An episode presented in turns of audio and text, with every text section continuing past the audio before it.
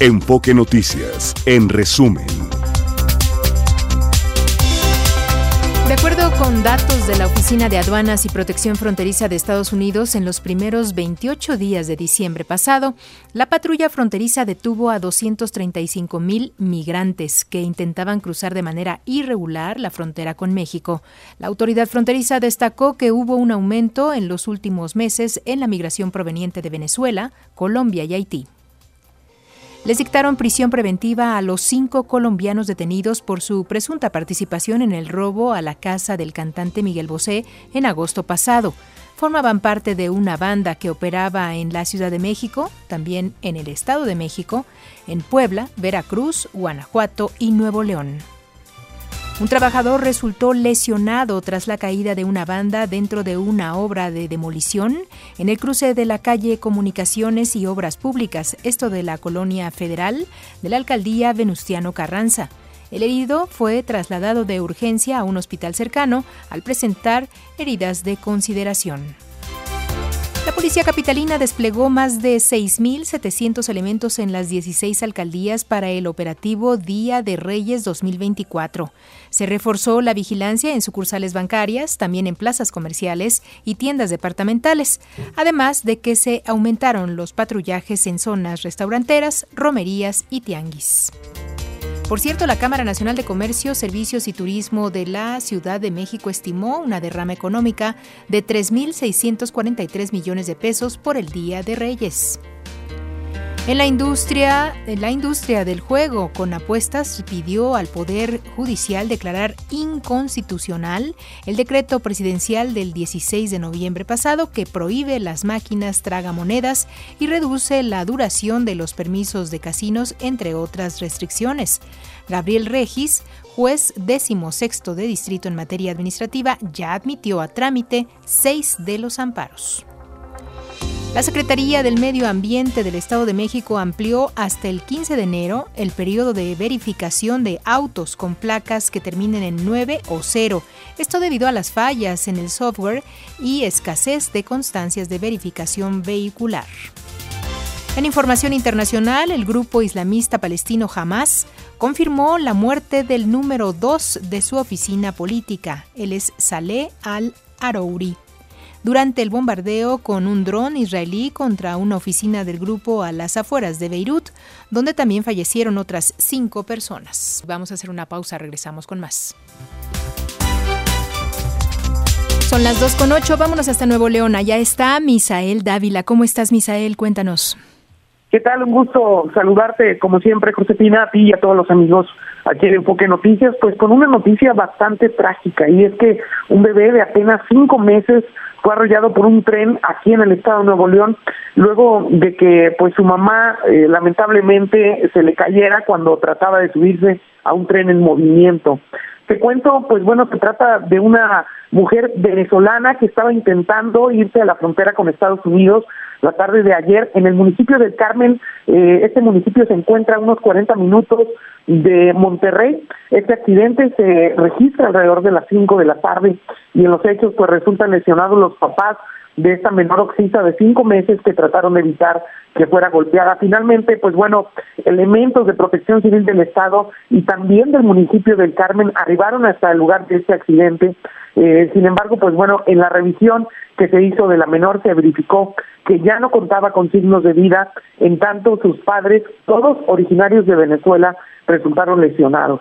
Los papás indicaron a las autoridades que pues caen al tratar de subir al ferrocarril en movimiento y una vez que se revisó a los heridos fueron trasladados ya al hospital de eh, hospital universitario aquí en Nuevo León para continuar con su atención. Josefina, esta menor fallecida fue identificada como Emma Dayana de cinco meses de nacida, en tanto los heridos, sus papás son Lourdes Guadalupe Centeno, de 25 años, y Josué Alberto Portillo Martínez, de 22. Elementos de Fuerza Civil y Tránsito, pues arribaron a este lugar y finalmente, pues bueno, eh, comenzaron con todos los trabajos de criminalística y servicios periciales, sin embargo, pues bueno, una tragedia más que tiene que ver con el paso de los migrantes aquí por Nuevo León y este intento por llegar a los Estados Unidos. Es una bebé de cinco meses de origen eh, de Venezuela y que termina, pues bueno, fallecida debido a este lamentable accidente, Josefina. Sin lugar a dudas, un gran riesgo subirse al tren en movimiento y bueno, pues así fue como perdió la vida. Lamentable noticia que nos das a conocer, Misael. Ciertamente, Josefina, y bueno, pues un recordatorio también para que las autoridades eh, trabajen en forma coordinada, Josefina, y que se evite que este tipo de accidentes sigan repitiéndose. No es la primera vez que conocemos de un accidente que tiene que ver con el ferrocarril, debido a que pues es el transporte que lleva muchos de los migrantes hacia la frontera con los Estados Unidos. Eso es. Y bueno, ha crecido el número de migrantes en esta época, ¿verdad? Por supuesto, hemos visto, Josefina, incluso eh, como en la ciudad de Monterrey se ha multiplicado cada vez más, eh, pues bueno, ver a estas personas vivir incluso en las calles, frente a centros comerciales, algunos haciendo incluso campamentos improvisados, tratando, pues bueno, de esperar a la fecha indicada para que le resuelvan algún tipo de trámite o incluso tratar de buscar eh, pasar por el río Bravo nadando, pero es una situación que se ha multiplicado conforme van pasando los años y este 2024 pues eh, augura ser un, un año en donde también vamos a ver esta problemática aumentarse, Josefina. Pues sí, lamentablemente. Muchas gracias, Misael, por tu reporte. Estamos al pendiente y muy buena tarde. Buena tarde. Son las 2 de la tarde con 12 minutos y vamos a cambiar de argumento informativo. En este momento nos vamos a enlazar con el doctor Manuel González Oscoy. Él es profesor de la Facultad de Psicología de la UNAM. ¿Qué tal, doctor? ¿Cómo estás? Muy buenas tardes. ¿Qué tal? Buenas tardes, mucho gusto en saludarte y muchas felicidades para ti y todo tu auditorio. Gracias, igualmente, doctor, también para ti y tu familia. Oye, cuéntanos cómo establecer objetivos claros que nos permitan realmente llegar a nuestro propósito y no morir en el intento. Pues mira, en primer lugar debemos de hacer como una jerarquía de nuestros propósitos, porque mientras más específicos, más puntuales sean, es más fácil darle seguimiento, saber que los estamos cumpliendo y por lo tanto conseguirlos en el mediano plazo. Sí, porque a veces decimos cuestiones muy generales. Voy a mejorar mi economía, voy a este a bajar de peso, pero eso es tan abierto que se pierde, lo sabemos, pues en el primer mes muchas veces, ¿no? Es que con las campanadas y las uvas pasaron muy rápido, entonces como que no logramos definirlas, doctor. Sí, sí, sí. Pero entonces ahorita es cuando podemos hacerlo. Vamos a decir, bueno, ustedes todavía están trabajando, pero hay personas que todavía hasta la semana que entra se van a reintegrar. Mm. Entonces pensarlo, hacer una lista y por ejemplo, en vez de decir voy a bajar de peso, voy a decir quiero alcanzar este peso. O sea, por ah. decir una cifra, 65 kilos. Okay. Ajá, es muy diferente a dejarlo abierto. Que en cuánto tiempo quiero bajarlo. Ajá.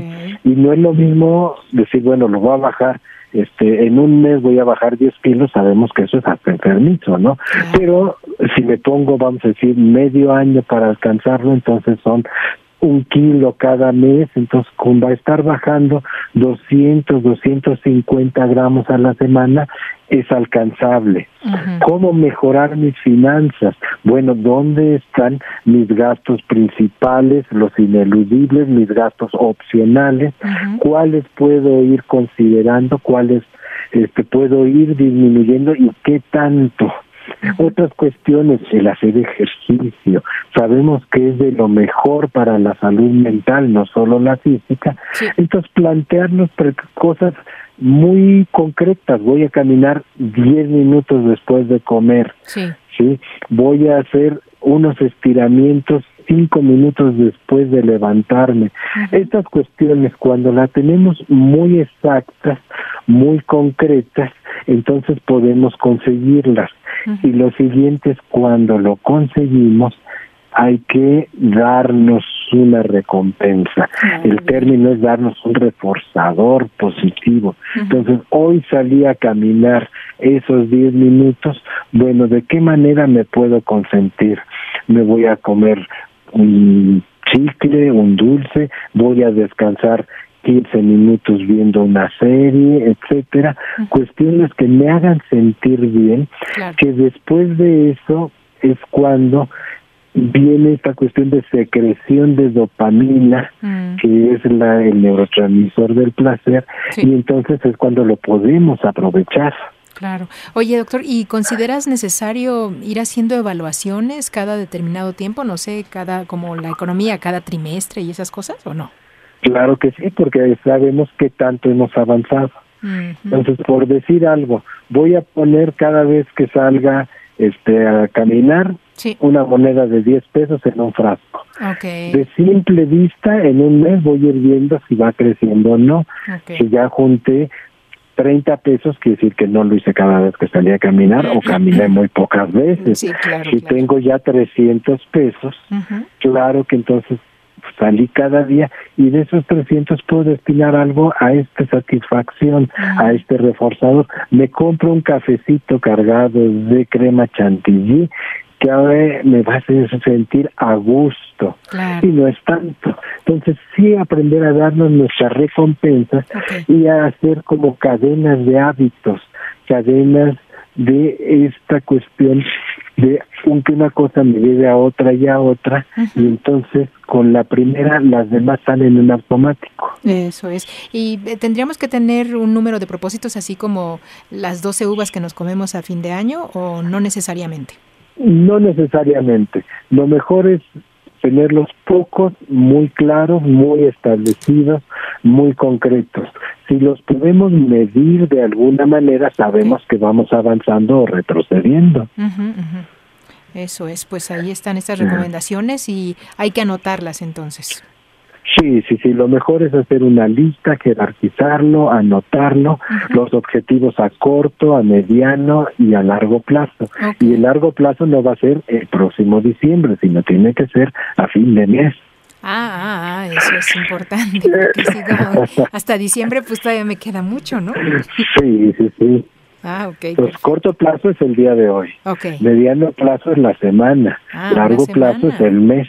Ok, ay, estás muy... Y cuando lo podemos hacer durante 21 días seguidos, nuestro cerebro cambia ¿Ah, por un proceso que es la sinaptogénesis, crea más conexiones neuronales y entonces es más fácil mantenerlo.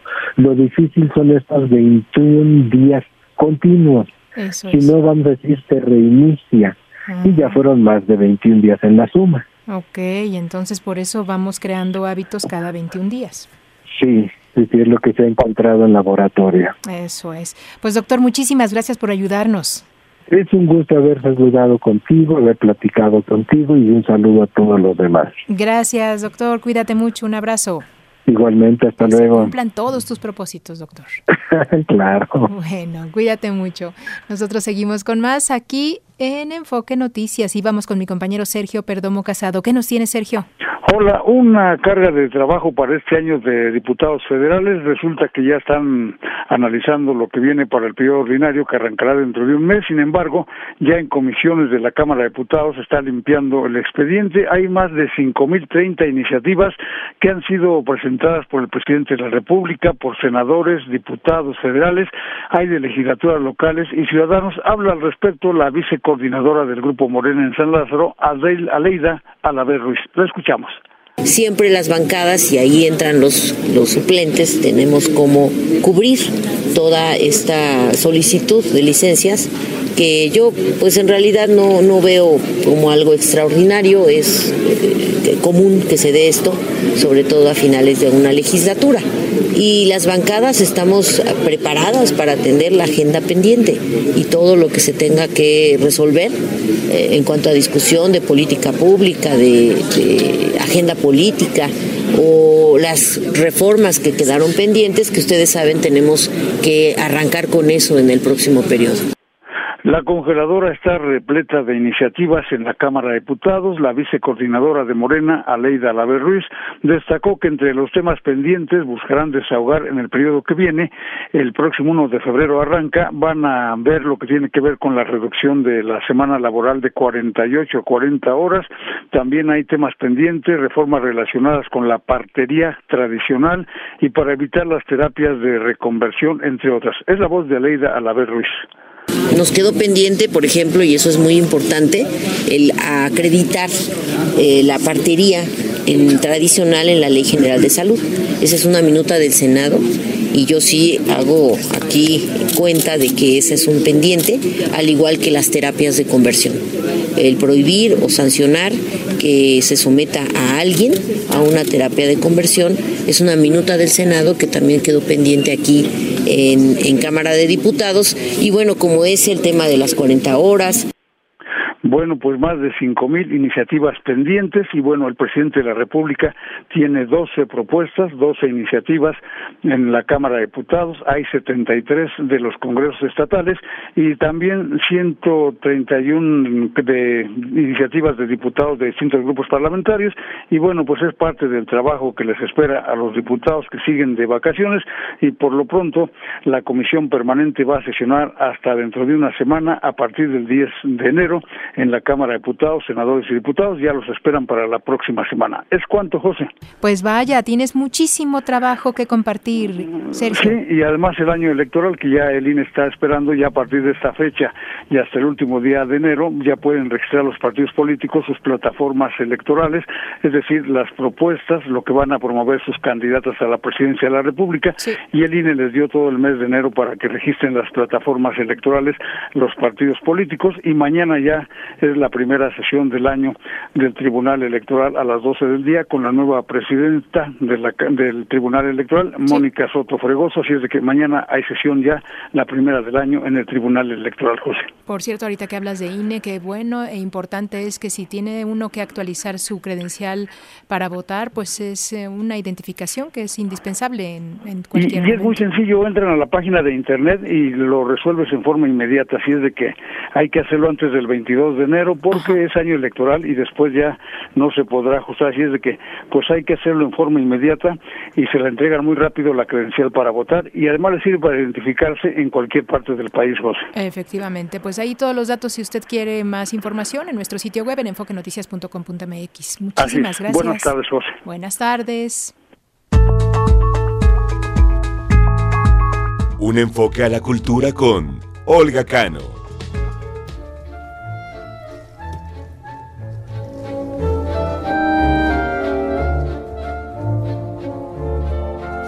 Y con esta música nos vas a llevar, Olga. ¿Cómo estás? Feliz año nuevo. Feliz año nuevo. Oye, cumplo 15 años de estar en Enfoque. ¿Qué?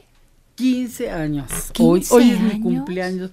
Feliz cumpleaños. ¿eh? Feliz cumpleaños, Olga. Ay, sí, muy contenta. ¿eh? Qué maravilla. Una, una, nunca imaginé estar aquí y, y siempre estoy muy, muy contenta siempre de estar con la gente. Y, siempre pensando en, tu au- en la audiencia. Claro, así es. Oye, ¿qué Oye, nos traes hoy? Hoy, hoy vamos a un tema, fíjate que es el aniversario 50, el aniversario luctuoso 50 de David Alfaro Siqueiros.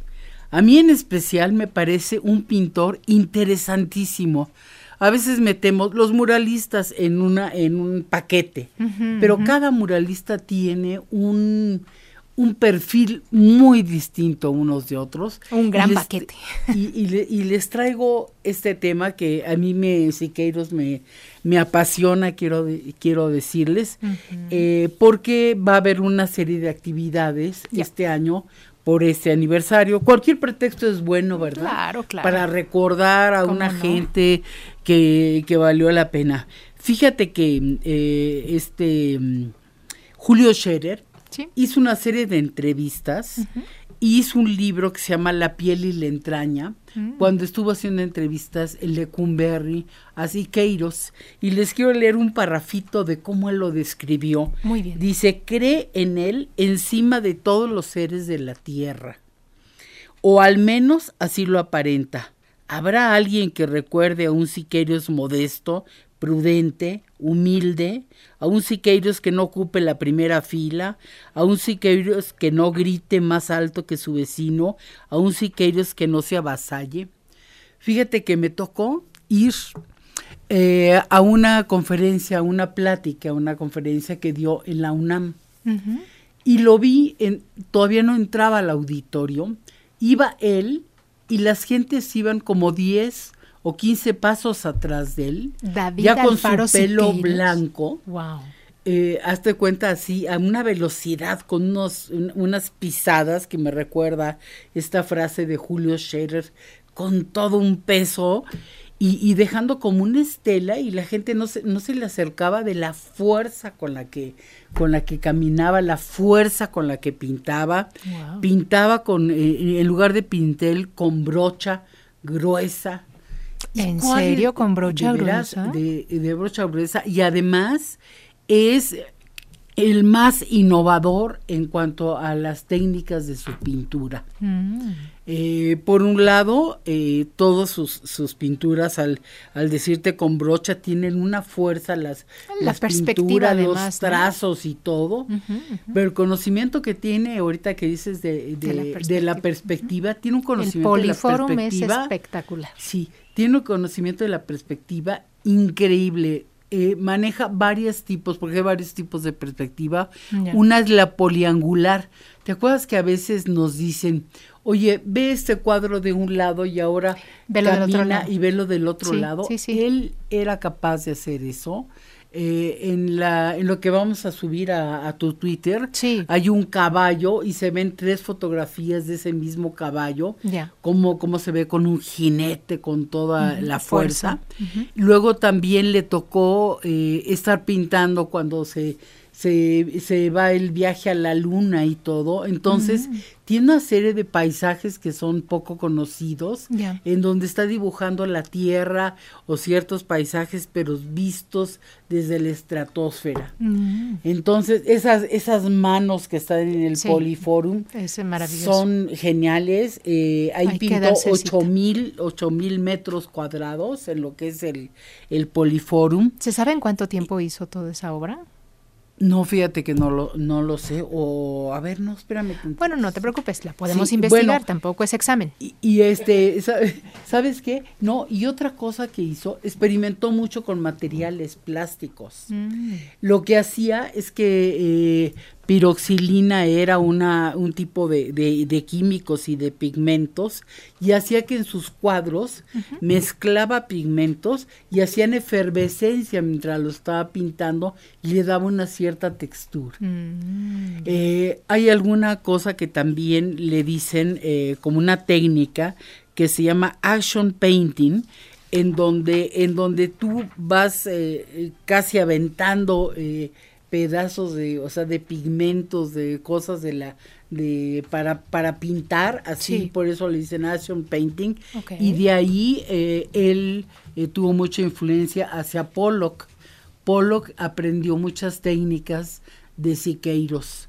Entonces, bueno, todo esto que le estoy diciendo es para invitarlos a tener curiosidad, a ver, eh, por un lado lo conocemos porque pues, estuvo participando en la revolución, en, en, la, en la guerra civil española, mm. fue activista eh, y, vivió, estuvo en la cárcel, estuvo en el exilio, o sea, vivió una vida intensamente muy intensa de algo que creyó, lo vivió, pero también lo transformó en, en sus obras, ¿no? Entonces, esa fuerza de esa personalidad que les digo de ese hombre que daba esos pasos y que Julio Scherer describe, es lo que está plasmado con técnica, con nuevos materiales y todo. ¿Y qué es lo que va a haber ahora? Pues fíjense que hay una oportunidad interesante. Una historiadora del arte y una productora hicieron eh, una videoserie eh, documental que va a pasar por el canal 22. ¿En serio? 19 capítulos van a pasar en los martes por eso lo quise comentar hoy. A partir de hoy es el primer día. Los martes por el canal 22 de las siete y media a las 8 de la noche. Wow, qué maravilla. fíjate que sí, mientras estabas hablando y diciendo de esta obra y todo lo que había desarrollado, dije, bueno, ¿y por qué estuvo en la cárcel? Y tuvo hijos y estaba preguntándome un montón de cosas en este momento mientras tú hablabas y creo que viene pero perfecto, ¿no? Al cumplir estos 50 años, supongo que habrán otras cosas que se irán sí, observando. va a haber eh, una, hay una exposición en San Miguel Allende, pero va a haber una charla de, de eh, Alberto Iger, que es el fundador de la tallera, ¿no? Que era eh, en donde él hacía sus cosas en Cuernavaca, su taller, pero también va a haber en el, sal, en el salón eh, de arte público Siqueiros, las, Siqueiradas le, dicen, con, con, talleres y cosas experimentales, eh, un, poco en este espíritu que él hacía de buscar nuevas soluciones de materiales, de forma de expresarse, de estar con la, tecnología y con esa fuerza tan impresionante eh, que tenía de un estilo innovador, aparte de denunciar, ¿no? Eh, aparte de denunciar tenía... Que seguro por eso lo metieron a la cárcel, no hay más. así es, pero tenía pues esas dos partes, ¿no? La, parte innovadora de búsqueda y, y por otro lado la, la, de denuncia de las ideas en que él creyó y que defendió hasta hasta con su cuerpo de ir a, a, las guerras, que no cualquiera, ¿verdad? Sí, claro. Eh, entonces, bueno, pues esa es una invitación a acercarse a Siqueiros, verlo con otros ojos. ¿Cómo no? Y, y disfrutar Ver su obra, ¿eh? buscar información, ¿no? Sí, me imagino. Sí, A veces redescubres a gentes, así como puedes redescubrir una ciudad. Me ha pasado que vas a una ciudad y si vuelves a ir, y encuentras otras puede cambiar hasta la visión de volverlo a ir, ¿no? Yo la primera vez que fui a Roma dije, qué ciudad tan este tan difícil, tan desordenada. no la entendía. Eh, y cuando volví la segunda vez me conquistó tremendamente, pero son, son ocho colinas y están ligadas, pues no en un solo plano, eh, por, eh, eh, ¿cómo se llama? Estos obeliscos son los marcadores que están ligando los ejes ah, entre la parte baja de cada colina. Y cuando lo mm. entiendes claro claro. es fascinante cómo estructurar una ciudad de otro modo. Entonces pues yo los invito a que redescubran a Siqueiros. A ir a San Miguel de Allende por a ir a San Miguel de Allende como un pretexto no yo creo que sí yo creo que sí. Entonces qué les parece colores texturas este brochazos, fuerza. Claro. Y si no, si ustedes aquí en la Ciudad de México, vaya al Poliforum de entrada. Ya. De, entrada. Oye, hasta el techo lo pinto. Hasta el techo, yo tengo una foto arriba del techo. Wow. Es parte integral de, es como una joyita integral que la, la delineó y la pintó por todos lados. Impresionante. Pues sí, hay que darse una vuelta por ahí. Muchísimas pues gracias, Olga. Pues seguiré pensando en ustedes. Muy bien, ahí te encargamos, por favor. Gracias. Hasta luego. Hasta luego. Hacemos una pausa y regresamos con más.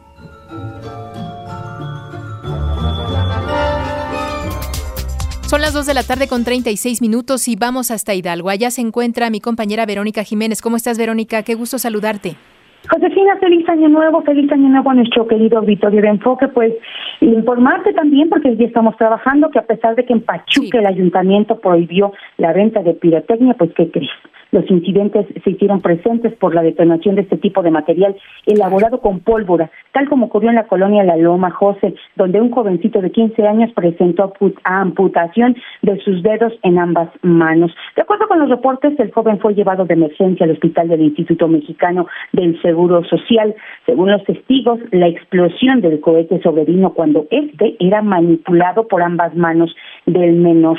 Ante la gravedad de las lesiones, sus familiares lo llevaron en una unidad particular al hospital. Ahí los médicos trataron de salvarle ambas manos del menor, aunque irremediablemente perdió varios dedos. Luego de varias horas de mantenerse en observación, será dado de alta. No obstante, deberá seguir con su tratamiento y su rehabilitación. Y solo recordarle, Josefina, a ti y a nuestro auditorio que durante el inicio de la temporada de las fiestas de Navidad y Año Nuevo, el alcalde de Pachuca, Sergio Baño Rubio, estableció una prohibición por la venta de pirotecnia e incluso advirtió que habría multas. Sin embargo, bueno, pues este producto se vendió de contrabando, dejando pues varios incidentes, entre ellos este de este niño que pues lamentablemente ha perdido varios dedos de ambas manos. Qué dura situación para la familia, para pues eh, el mismo niño, de verdad, por más que lo mencionamos cada vez que hubiera una celebración de esta naturaleza, de por favor no permitan los cohetes, lastiman, los cohetes dejan, pues estas situaciones que, que estamos viendo allá en Hidalgo, Verónica. Secuelas para toda la vida. Josefina. Que, sí, eh, secuelas para toda la vida, sin lugar a dudas. Pues muchísimas gracias por tu reporte.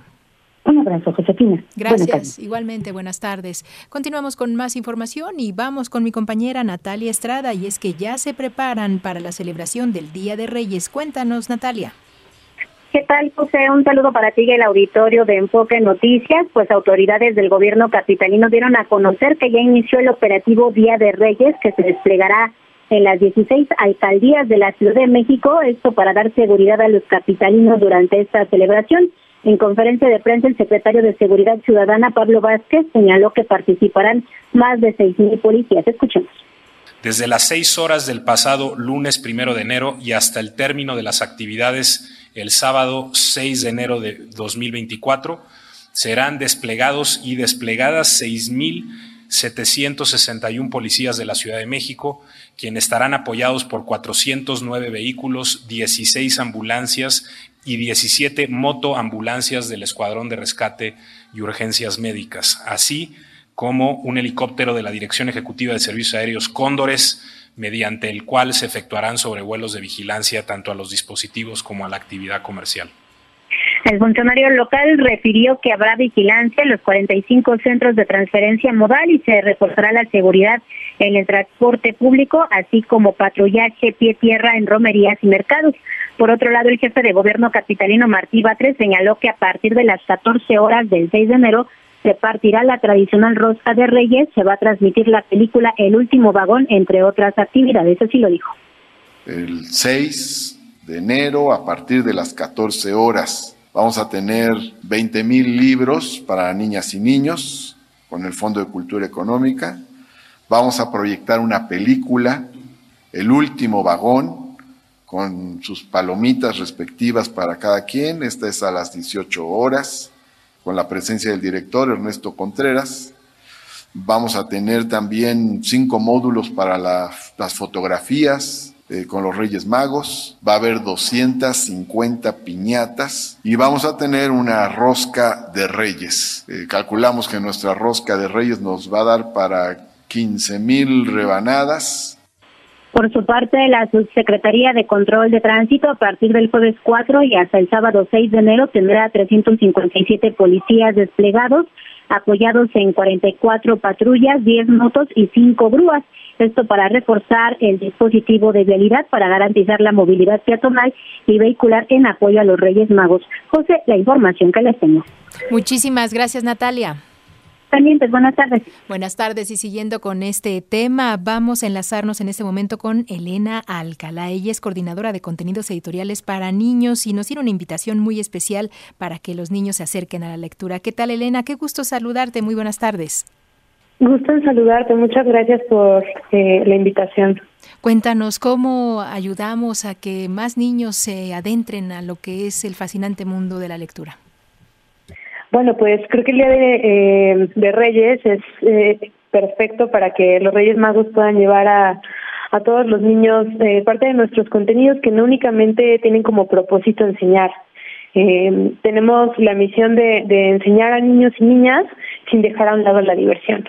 Y un gran ejemplo de esto es el libro eh, Construye tu propio museo de dinosaurios, que eh, ¿Se sirve puede a modo construir de... un museo de dinosaurios? Sí, es eh, una cosa fascinante porque ah, al mismo tiempo que los niños empiezan a conocer todas las características de los dinosaurios, qué eran los dinosaurios, eh, sus medidas, todos los tipos de dinosaurios, dónde vivían, eh, tienen la posibilidad de construir estos fósiles que encontraríamos en un museo eh, de dinosaurios. Claro, y Es, es importante eh, porque además les encanta contarte la historia exacta de, de los propios dinosaurios, ¿no? Que animales prehistóricos. Totalmente. Además es una manera eh, de divertirte mientras aprendes. ¿A qué niño no le gusta eh, armar algo, construir? Y bueno, qué, qué eh, tema más interesante, más divertido que los dinosaurios. Claro, Al momento de armar estos dinosaurios, los integran al libro y este se convierte en un pop-up. Ok, y ahí lo pueden conservar y además llevar seguramente con la familia, ¿no? Así es. Bien, ¿y qué otra opción tienen? Bueno, parte de nuestras novedades también eh, tienen como objetivo tener nuevas narrativas. Los tiempos que vivimos actualmente, eh, pues demandan contar historias diferentes. Y aunque existen personajes que conocemos de las clásicas historias, como por ejemplo el lobo feroz, queremos contar una nueva historia del lobo feroz. Y esta historia la podemos encontrar en el eh, con los libros del hematocrítico, que son historias que cuentan con mucho humor, eh, como por ejemplo Feroz, que el título es... ¿No es un, no es un lobo malo? ¿No es un lobo que se come a los cochinitos o qué? Justamente, eh, Lobito está en una familia de lobos feroces en donde le enseñan que tiene que eh, estar cazando y ser malo, pero a diferencia del resto de su familia, él quiere ser bueno, él quiere ayudarle a una viejita a cruzar la calle, él es muy amoroso, le gusta abrazar a su familia, darles besos. Entonces, esto nos ayuda a visibilizar una realidad distinta en la que mm, queremos eh, visibilizar ante los niños cómo está bien ser distintos y, y abrazar nuevas eh, posturas y romper con los estereotipos. ¿Eso significa el hematocrítico? Así es, esta colección del hematocrítico eh, son varios títulos, uno de ellos es Feliz Feroz, eh, el otro es Agente Ricitos, en donde encontramos a Ricitos de Oro eh, llegando a la casa de los tres ositos. Sí.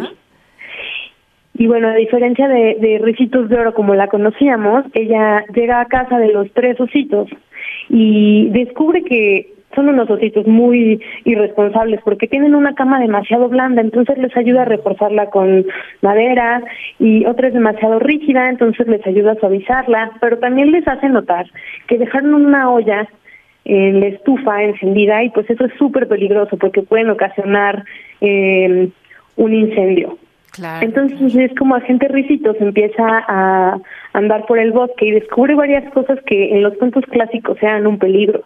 Se encuentra con Blancanieves y le hace ver que eh, es súper peligroso que acepte una manzana de una desconocida y le ayuda a descubrir sus verdaderas intenciones. ¡Wow! ¡Qué interesante! Oye, estaba viendo también ahí la portada de eh, una alcaldesa que es Caperucita. Así es, excelentísima Caperucita. Eh, pues bueno, nos recuerda que eh, las niñas ahora viven en un mundo diferente, en donde es muy importante eh, tomar el poder y hacer escuchar tu voz. Qué maravilla. Qué maravilla, porque bueno, pues como bien dices, eh, implica otros roles, ¿no? Así es, y, y son eh, nuevas narrativas, nuevas realidades que queremos transmitir como algo cotidiano, no es algo extraordinario, pero son realidades que queremos eh, contar con estos personajes entrañables que todos conocemos, con los que estamos familiarizados, pero son estas nuevas historias que se transforman un poco y son mucho más cercanas a los lectores y las lectoras en la actualidad. Elena, ¿desde qué edad consideras que es importante acercar a los niños a los libros? Bueno, pues en Larus eh, Kids contamos con, con libros para niños desde tres años, que son un poco más elementales, que hablan acerca de los animales, de los insectos, que hablan de los porqués y bueno, desde este momento eh, podemos empezar a, leerles a los niños, eh, podemos compartirles libros más didácticos, por ejemplo, Bienvenidos a mi casa ecológica. Okay. Este es un gran ejemplo porque eh, trata de Lucía, Lucía nos da un recorrido por su casa y nos demuestra cómo es posible tener una vida mucho más sustentable y, amigable con el planeta. Ah, qué bien. Oye, ¿y crees que es, importante llevarlos a la librería o le llevamos los libros a casa? ¿Cómo es eh, esta situación de, de, que ellos sientan como un compromiso o una situación que es elegible el leer? Bueno, creo que eh, leer siempre tiene que ser un acto totalmente disfrutable. Entonces, eh, pienso que al elegir, al permitirles a los niños elegir sus lecturas y descubrir sus propios gustos, estamos fomentando un gusto genuino por algo que, que pueda alimentarlos y que encuentren totalmente disfrutable. Leer eh, no debería sentirse como una obligación o algo pesado, porque realmente nos puede llevar a conocer eh, distintos mundos y conocer también muchos datos que, que los niños seguro van a sentirse fascinados al saber. Claro, seguramente esto que nos decías del museo de irlo creando, creo que es una pues una opción quizá para esta época de Reyes, ¿no? Así es, sería eh, un excelente regalo, especialmente porque no es únicamente un libro, al final se vuelve también un juguete. Claro, claro, definitivo. Elena, pues muchísimas gracias por ayudarnos a poner las cosas en claro en esta materia, en esta invitación a los niños a la lectura. Muchas gracias a ti. Gracias, es Elena Alcalá, ella coordinadora de contenidos editoriales para niños. Aquí eh, con esta información son las 2 de la tarde con 48 minutos y ahora vamos con mi compañero Jorge Sánchez Torres, nos tiene información importante de la Fiscalía Capitalina. Adelante, Jorge. Efectivamente, Josefina, auditorio de Enfoque Noticias, buena tarde. Detectives de la Policía de Investigación, pues luego de catear tres domicilios en la colonia Anáhuac, complementaron órdenes de aprehensión en contra de José y Omar N., padre e hijo, respectivamente. Estos sujetos se dedicaban al secuestro, están involucrados en la privación de la libertad en su modalidad de secuestro express y desaparición de persona cometida por particulares. Los trabajos de campo y gabinete realizados por personal de la Fiscalía Capitalina permitieron localizar a los imputados en predios de la referida zona habitacional en la alcaldía Miguel Hidalgo. De esta manera se solicita a un juez las órdenes de cateo que dieron como resultado la aprehensión de ambas personas, además de que se aseguró el automóvil del afectado en otro predio de la misma colonia. Luego de ser informados sobre las órdenes de aprehensión giradas en su contra, los imputados fueron llevados ante el juez del reclusorio preventivo Varonil Norte que lo requirió. Las indagatorias del agente del Ministerio Público refieren que luego de la desaparición de un hombre quien fue encontrado sin vida en el Estado de México, se estableció la posible relación de los imputados en los hechos después de que uno de ellos se reunió con la víctima en un domicilio de la mencionada alcaldía. La Fiscalía Capitalina investiga a los sujetos para determinar si están involucrados en más secuestros, en otros eh, delitos perpetrados aquí en la Ciudad de México. Es el reporte que les tengo por el momento. Muy bien, muchísimas gracias Jorge. Buenas tardes. Buenas tardes y nos vamos hasta Sonora. Ya se encuentra mi compañera Rosa Angélica Fimbres. Adelante Rosa Angélica, ¿qué nos tienes? ¿Qué tal, Josefina? Buenas tardes para ti, para quienes nos escuchan. Pues informarles que se ha realizado un operativo conjunto por parte personal del Ejército Mexicano y de la Fiscalía General de Justicia del Estado de Sonora para este pues revisar un domicilio aquí en la ciudad de Hermosillo, la capital del estado, donde se decomisaron 277 kilogramos de narcóticos. Esta intervención se efectuó en un inmueble que había sido identificado como presunto centro de operaciones ilícitas, ubicado en el fraccionamiento Paseo de las Misiones, esto al poniente de la ciudad de Hermosillo. Después de establecer eh, pues un cerco perimetral de seguridad por parte de las autoridades que participaron en este operativo, se eh, incautaron algunos kilogramos de heroína, este, eh, precisamente 64 kilogramos de heroína, 194 kilogramos de metanfetaminas y también 19 kilos de marihuana. También se aseguraron un arma de fuego corta, 817 mil pesos en efectivo, cuatro vehículos y un inmueble, además de las dos personas que se detuvieron. Pues todo este material que ha sido incautado y eh, pues las personas aprendidas fueron eh, pues canalizadas a las autoridades competentes para continuar con estas investigaciones. Es el reporte, Josefina. Y se siguen las investigaciones de KGM, Rosangélica.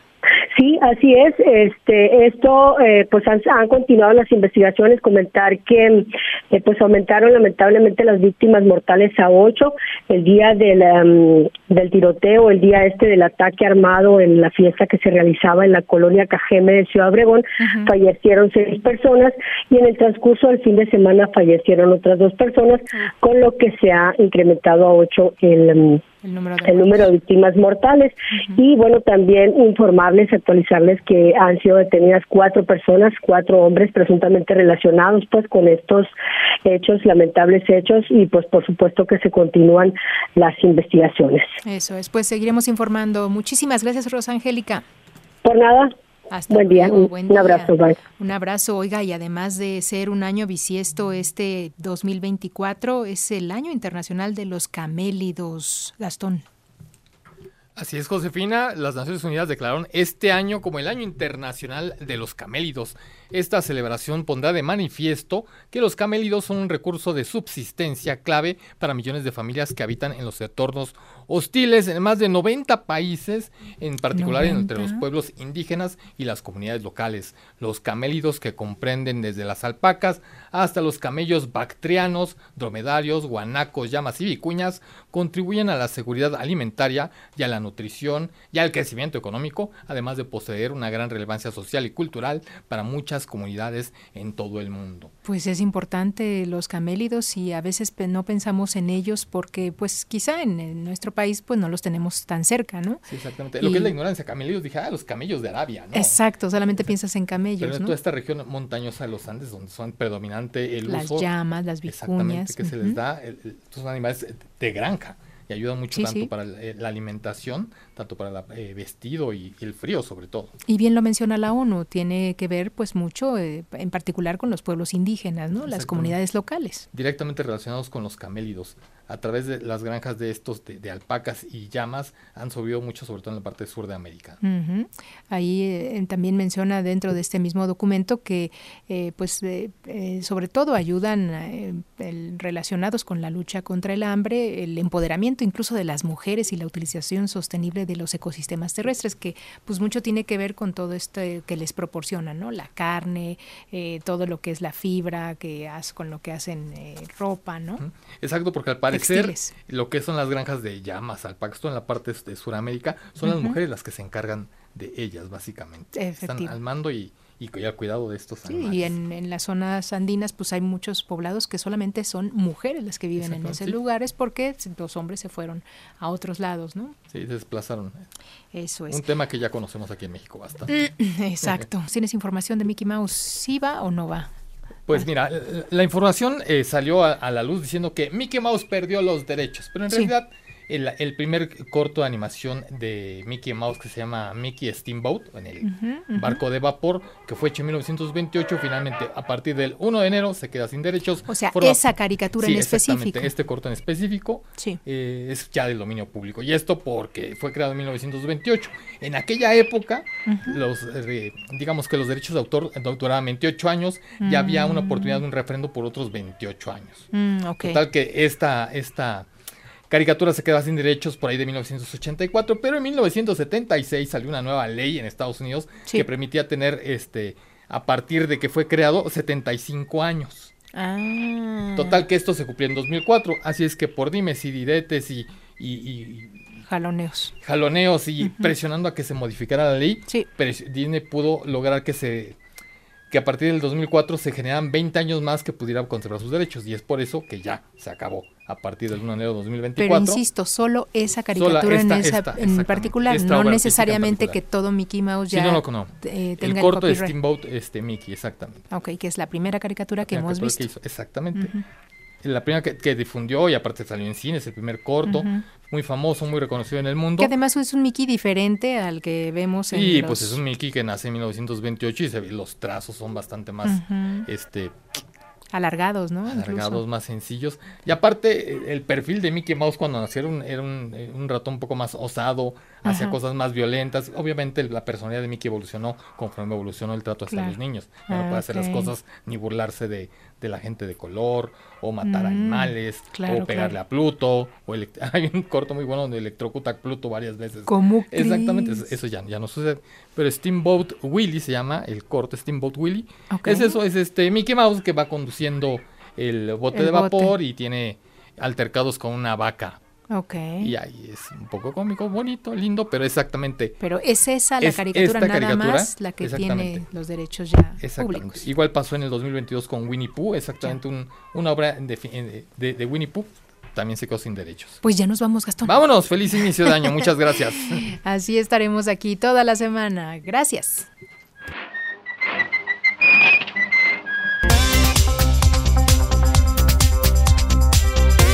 NRM Comunicaciones presentó Enfoque Noticias con Josefina Claudia Herrera. Lo esperamos en punto de las 18 horas con Alicia Salgado.